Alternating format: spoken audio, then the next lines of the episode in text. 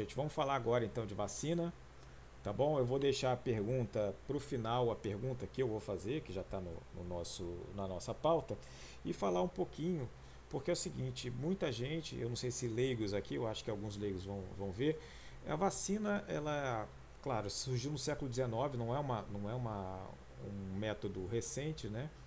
E pega um fragmento do vírus de alguma maneira e gera, joga no corpo, é, atenua ele, né? Primeiro veio para vacina porque para as vacas, né? E depois jogava no corpo humano e gerava aquela imunidade. Eu identifiquei no próprio livro do, do professor Charbot essa agora como talvez, talvez, né? Porque o pessoal está falando mais, mas bem identificado, bem claro, a, o quarto movimento anti-vacina. Todos eles têm um pouco de desinformação. O primeiro deles, pessoal lembra muito da revolta da vacina, não foi a revolta da vacina porque na verdade no livro dele ele fala depois sobre a varíola. E o movimento anti-varíola não foi uma coisa muito bem organizada. O que, que acontecia? As pessoas eram, digamos assim, tinha a vacina contra a varíola e tinha a variolização, que eles pegavam a própria pústula da, da varíola e passavam no braço, que era com uma lanceta. Eles pegavam a, a o inóculo da vacina e passavam a lanceta no braço e tinha os curiosos na rua, na central do Brasil, nas freguesias, e pegavam uma pústula de varíola e passavam no braço.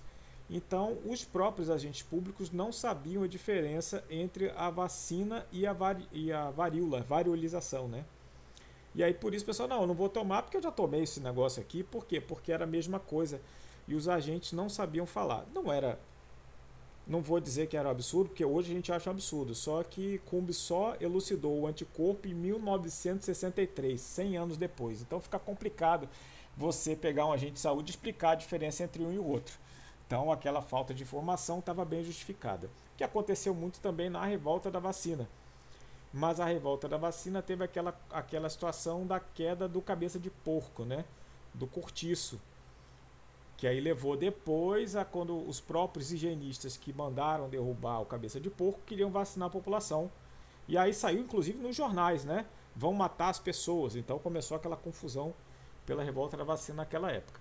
A outra que eu identifiquei foi 1999 com aquele malfadado trabalho que associou 13 crianças ao autismo, que gerou ONG anti-vacina, quer dizer, pessoal, ONG anti-vacina naquele malfadado trabalho da Lancet, que foi que tem repercussão até hoje, né? Foi provado que ele estava sendo subo, é, subsidiado por Exatamente. E mas gerou, olha só a confusão que foi gerada, né? Porque o cara botou um trabalho na Lancet, foi publicado na Lancet, na Lancet e gerou essa confusão toda. Então, mas a Lancet tem histórico de trabalhos complicados. Exatamente, viu? exatamente. É porque exatamente. a revista é famosa que ela. A Lancet comeu bola já em estudo de vacina em 99, comeu bola em 2012 com um estudo europeu e comeu bola também com um estudo agora na França, na Covid. Então, assim, tem um histórico, não é? Não é porque. Não é, não é. Exatamente. Mas aí nós tivemos esse movimento do quarto Claro, sempre tem desinformação, sempre tem, né? Tá, tá, tá provado. Mas esse agora, eu acho que esse movimento é, em relação à antivacina, ele tem talvez porque a gente esteja falando de vacinas de cunho emergencial, que é diferente das vacinas de processamento habitual que a gente tomou, que todos nós tomamos, né? Foi uma questão Pela de emergência. No... É, é, a nova metodologia e a questão do. A questão é, é uma vacina de RNA nova e, e que as pessoas, assim, ela foi lançada para tratar o Covid, então não tinha essa vacina antes. Então. Isso. E o caráter, a necessidade emergencial da vacina, né? Que é uma coisa diferente. A gente não estava acostumado com isso, né? Exato. Né? Um caráter emergencial. Então a gente tem que pesar. Ah, mas você não sabe a longo prazo. Ninguém sabe nada a longo prazo, né? É mentira. Quer dizer, ah, eu sei, é mentira. Você tem bola de cristal, não existe bola de cristal, né? Se tiver, me diz o número da Mega Sena que a gente para de ficar discutindo, eu fico rico e pronto, né? Entendeu? Então, Exatamente. Então, ninguém sabe. Então é caráter emergencial, que é diferente, e isso é muito, muito importante, é diferente das vacinas. Ah, porque a, a vacina do sarampo demorou quatro anos, a vacina não sei o que demorou. Gente, nós estamos falando de caráter emergencial, que é diferente de você colocar uma vacina de outra proporção para uma outra doença aí no mercado, né? É completamente diferente. E aí eu queria que vocês falassem um pouquinho desse processo de vacinação. O Bruno já falou que é com relação a RNA, né?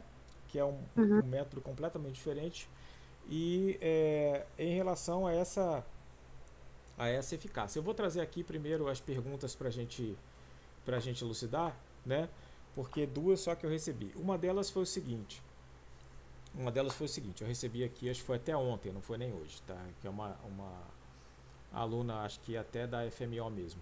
Que é o seguinte, no início da, da, do processo de, dessa pandemia, as crianças foram tidas como é, imunes, de certa forma, né? ou com baixa taxa de complicação. Tanto que não tinha, não foram abertos muitos hospitais e nada disso foi feito de que criança não pegava e não transmitia e tudo mais. E agora, o que mudou do ponto de vista imunológico para se, se preconizar a vacinação em crianças? Quer falar primeiro? Quero. Eu vou até tirar o meu som para não atrapalhar aqui, eu leio mais. A gente fica lembrando aqui, o Covid é uma doença vasculítica. A doença vasculítica aparece mais acima dos 15 anos de idade. Por quê? Porque o nosso sistema imunológico ela tra ele trabalha duas, ele trabalha de várias formas. Ele tem vários picos de imunidade em momentos diferentes. Dois anos de idade ele tem um primeiro pico, até os dois anos, ou seja, o leite materno, o que vai desenvolvendo, o que vai dando imunoglobulina lá para a criança, o leite materno. Por isso que a gente faz muito vacina de vírus morto até os dois anos de, de idade. Sarampo, por exemplo, um grande exemplo, que é um vírus de coroa igual o coronavírus. Qual o coronavírus? Então a gente faz vírus de vírus morto nesse período dos dois primeiros anos, quase 26 vacinas, né? De, de praticamente todo, praticamente todas. Não são todas, mas praticamente todas são de vírus morto. Ninguém nasceu com a cabeça a mais, ninguém perdeu um rim, ninguém ficou estéreo, ninguém ficou com nada disso usando essas vacinas até os dois anos de idade. E olha que as técnicas eram bem mais rudimentares. Aí vem um próximo pico de imunidade, que é os cinco anos. Isso tem muita criança que, que, que tem algumas doenças até os 5 e depois de 5 não tem mais. Aí vem o maior dos picos, que é aos 15 anos de idade. Por isso que tem muita criança que é asmática até 15 anos e depois dos 15 anos não é asmática mais. Por isso que tem muita pessoa que não tem lupus, mas depois dos 15 anos de idade tem. Por quê? É exatamente esse terceiro pico de imunidade que vem. Ou seja, quando o vírus veio na forma original, ele era essencialmente vasculítico e estava dando prioridade nas pessoas acima de 15 anos de idade. O que é que aconteceu de diferente do início da pandemia para cá? O vírus veio sofrendo mutação. Quando começou a vacinar idoso, a mutação gama disse: vou pegar esses gordinhos aqui mais novos. Pá! Começou a atacar obeso jovem. Jovem e obeso principalmente, né? Foi. Aí veio as variantes é, de uma por uma. A Omicron era extremamente. Olha só o detalhe. A Omicron é menos vasculítica, bem menos, bem menos vasculítica. Você interna bem menos. A minha taxa de internação da emergência na época da gama era 48%. Minha taxa de internação na Omicron são 1,8%. Ela, e o sintoma dela é basicamente alto, não é nem tão baixo. Ah, então, a Omicron perdeu muito do padrão vasculítico aumentou muito o padrão de transmissão. Exatamente. E perdeu o padrão vasculítico, começou a pegar mais criança. De novembro para cá, aumentou consideravelmente os internamentos de pediatria nos Estados Unidos, na Europa e no Brasil. Por quê? Alteração e mutação da característica do vírus, deixando de ser. Ele ficou menos vasculítico e mais é, respiratório alto. E aí atacou mais as crianças. É, o, o, que o que Felipe falou é mais ou menos o que eu, o que eu ia responder. É que porque o que foi que mudou? O vírus foi que mudou. O vírus que mudou. Então, nesse caminho de mutação do vírus, a transmissibilidade aumentou e a gente não sabe ainda porque a B2 está chegando por aí. A gente já teve alguns casos de B2 aqui. E o perfil do vírus mudando, o perfil dos pacientes está mudando também. Tanto é que está tendo a síndrome inflamatória em criança, que muito se parece com Kawasaki, que a gente já conhecia é, de, de longa data. Então, isso é que está acontecendo. A criança está respondendo com a transmissibilidade é maior.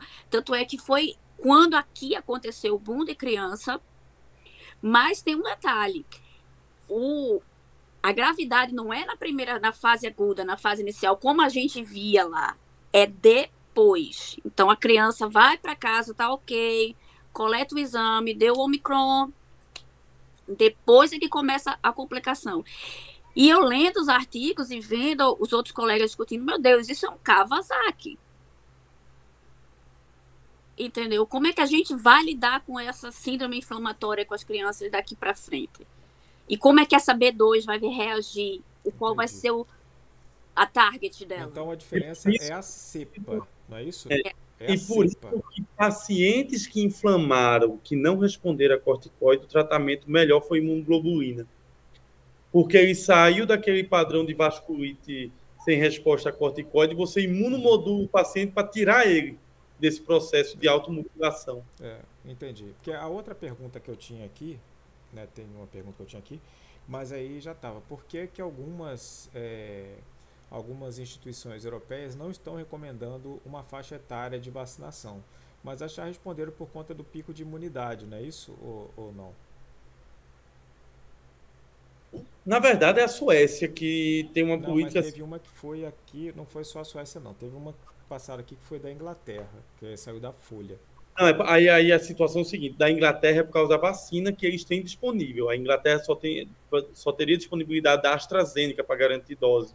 Então, como eles não tinham nenhuma uma quantidade suficiente, porque eles não usam Coronavac, eles usam de, de RNA Pfizer e Moderna o que é que acontece? Eles não têm Pfizer moderna suficiente para poder imunizar as crianças, porque o contrato deles, 80% é com a AstraZeneca. Tá. E aí o que, é que acontece?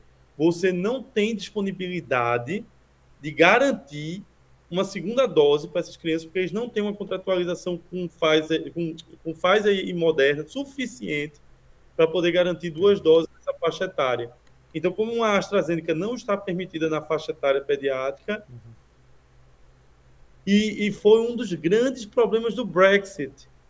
A Inglaterra, quando fez a contratualização com a AstraZeneca, no começo, segurou as doses, atrasou a vacinação no Brasil, porque o Brasil tinha um maior contrato com a AstraZeneca, era para começar a vacinação em novembro de 2020, a AstraZeneca atrasou, e aí foi para março de 2020 por um problema de produção.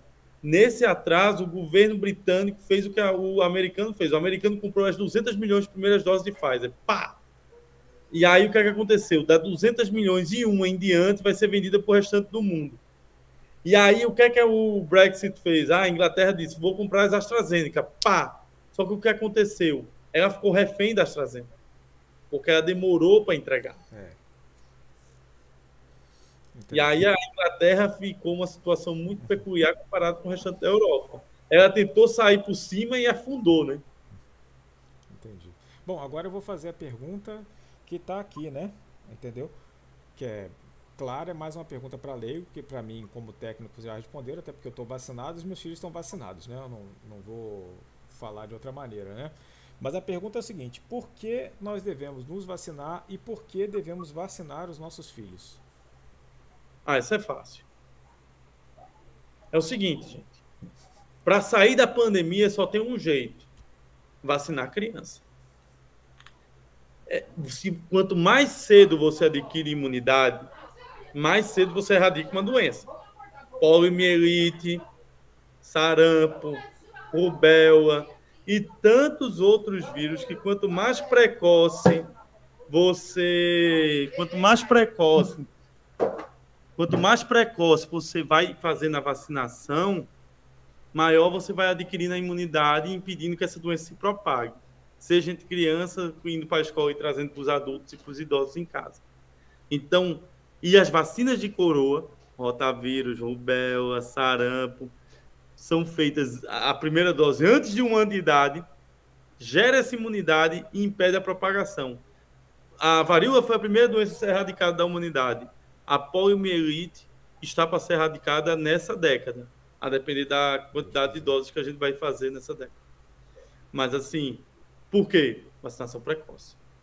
Então, nós só vamos sair desse, desse feixe de pandemia, epidemia e endemia quando começar a vacinar as crianças.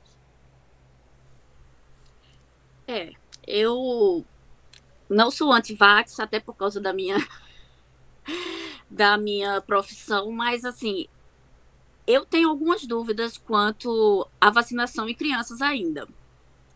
Até porque, como eu falei, a Omicron foi a, a que a que tá pegando mais as crianças aqui onde eu tô morando. E a vacina protege contra a Omicron, é boa, mas não é 100%. Então, a recomendação que tem que os, é, esse CD Hack dá para a gente, profissional de saúde, é que a gente vacine com a vacina que era disponibilizada para as outras cepas do Covid. Mas a eficácia não é assim, não é 100% para não o é Omicron. Alta, né? Como era para as outras cepas, né? É para as outras cepas. Então, vale a pena a gente vacinar menor de 5 anos com essa vacina ou vamos esperar ou vamos vacinar de novo? Qual vai ser a frequência? Eu ainda tenho algumas dúvidas quanto à vacinação em crianças. É, o, o, meu receio, o meu receio, eu vou ser até bem sincero com vocês, é porque é, a gente está falando de vacinação de emergência, como a Bruna a gente estava falando, né? Então agora a Bruna me ah. botou uma pulga atrás da orelha. Se é de emergência, você não tem uma vacina tão eficaz, quando a gente coloca naquela balança, talvez gere um pouco de dúvida. Talvez seja isso, né, Bruna, que esteja aí tendo essa. E dúvida. até essa PIP quanto a, ao nível de efetividade da, uhum. das vacinas vigentes para o Omicron e está é. vindo a EPA, o B2. Então, ao, eu tenho perguntado isso a outros colegas e a resposta é sempre a mesma. Não, mas eles dizem que existe efetividade contra as novas cepas, que a gente deve vacinar as crianças com a vacina antiga. Uhum. Então, eu tenho dúvidas ainda quanto a isso. Entendi. Por isso que tem vacina de vírus morto, né? É. Porque dá o DNA inteiro do vírus. É. Talvez a vacina mais adequada para dar para as crianças mais novas seja o que a gente sempre dá para essa faixa etária: vírus morto com código genético inteiro. Porque aparentemente é, isso tem, a gente tem visto, né? A, Corona, a Coronavac, que é uma tecnologia de vírus morto, tem trazido um benefício bem considerável nos pacientes mais jovens, principalmente nos estudos do Chile. Uhum e aí eu acredito que realmente esse perfil em que você entrega o vírus inteiro, ele vai ter uma possibilidade de gerar imunidade a longo prazo, como acontece com os outros com as outras vacinas de vírus mortos. E que a gente dá no início, como você falou, no início da infância, não é isso? Como todas as demais vacinas. A Pfizer e a Moderna é um vírus é de RNA, são pedaços picotados do vírus.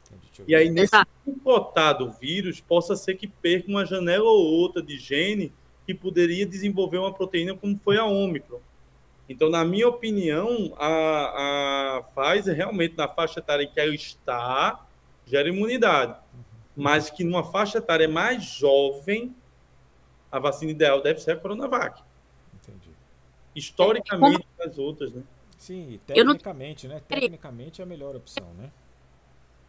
Aqui a gente não tem, a gente tem a recombinante do adenovírus, que é a Janssen, e as de RNA mensageiro.